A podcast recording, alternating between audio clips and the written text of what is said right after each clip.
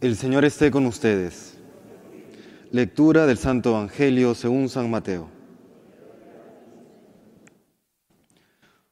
Cuando se marcharon los magos, el ángel del Señor se apareció en sueños a José y le dijo, Levántate, coge al niño y a su madre y huye a Egipto. Quédate allí hasta que yo te avise, porque Herodes va a buscar al niño para matarlo. José se levantó, cogió al niño y a su madre, de noche, se fue a Egipto y se quedó hasta la muerte de Herodes. Así se cumplió lo que dijo el Señor por el profeta. Llamé a mi hijo para que saliera de Egipto.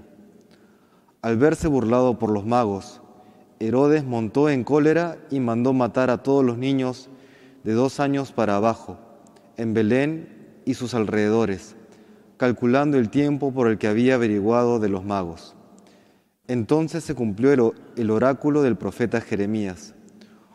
Un grito se oye en Ramá, llanto y lamentos grandes es Raquel que llora por sus hijos y rehúsa el consuelo porque ya no viven.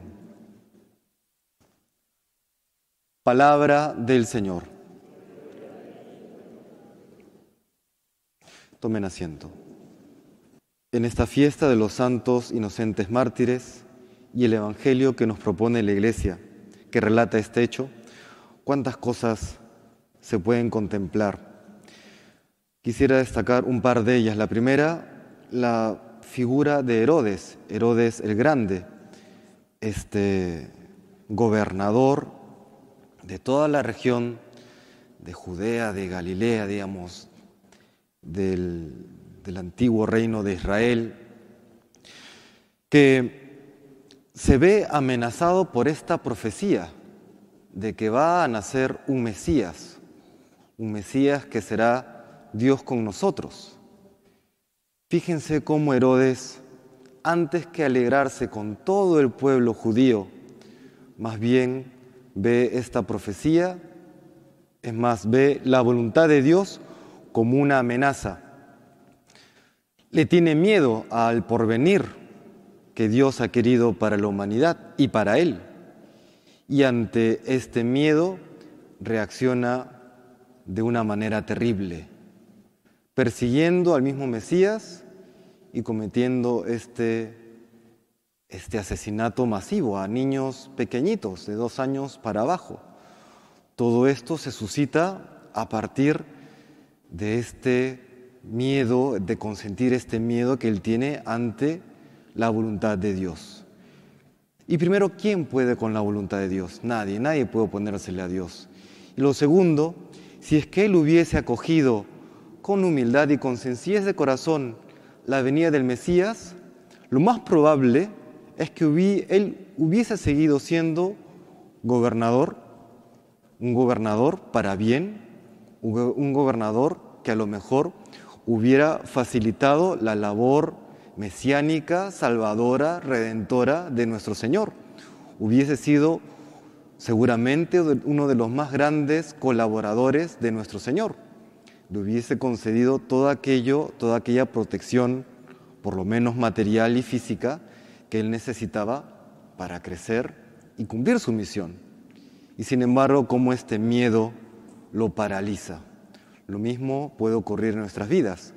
Cuando vemos que Dios nos comienza a pedir algo, pues muchas veces nos asusta.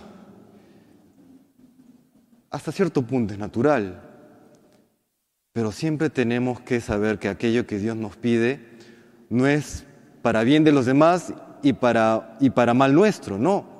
Aquello que Dios nos pide, aunque pueda ser a veces difícil y a veces costoso, siempre es para bien de todos, comenzando por nosotros mismos. ¿no?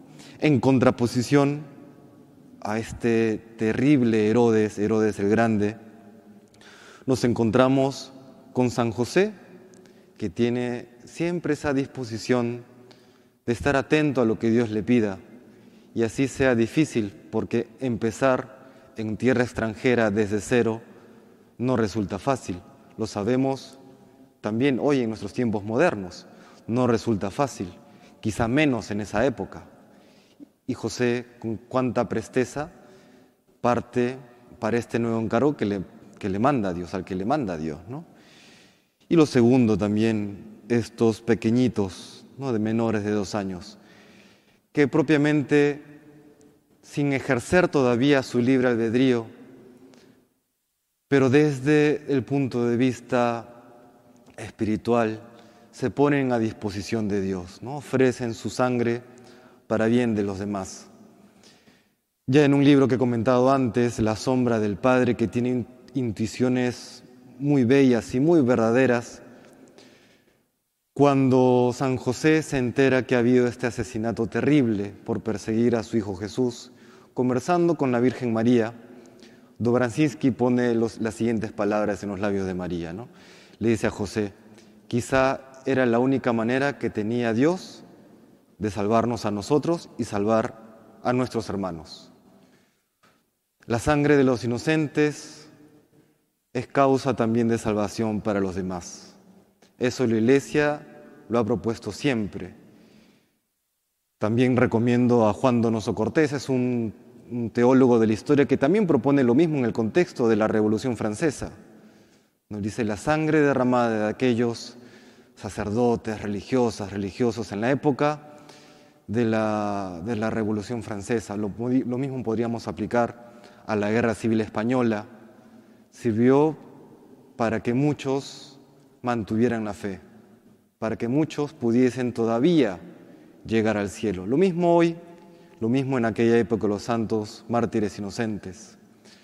La sangre de los inocentes, que aunque a los ojos humanos parece injusta, es causa de salvación para muchos, como es también la sangre derramada por Jesús en la cruz.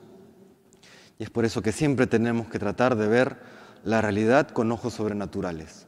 Desde el punto de vista humano, una injusticia terrible y cruel. Desde el punto de vista divino, no deja de ser una tragedia, pero Dios puede utilizar cualquier situación, incluso la más difícil desde el punto de vista humano, para bien de todos nosotros, salvación eterna nuestra y gloria de su nombre.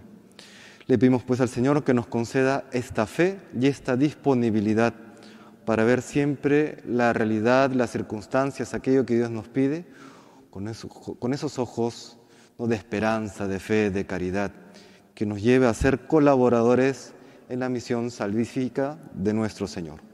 Que el Señor nos bendiga.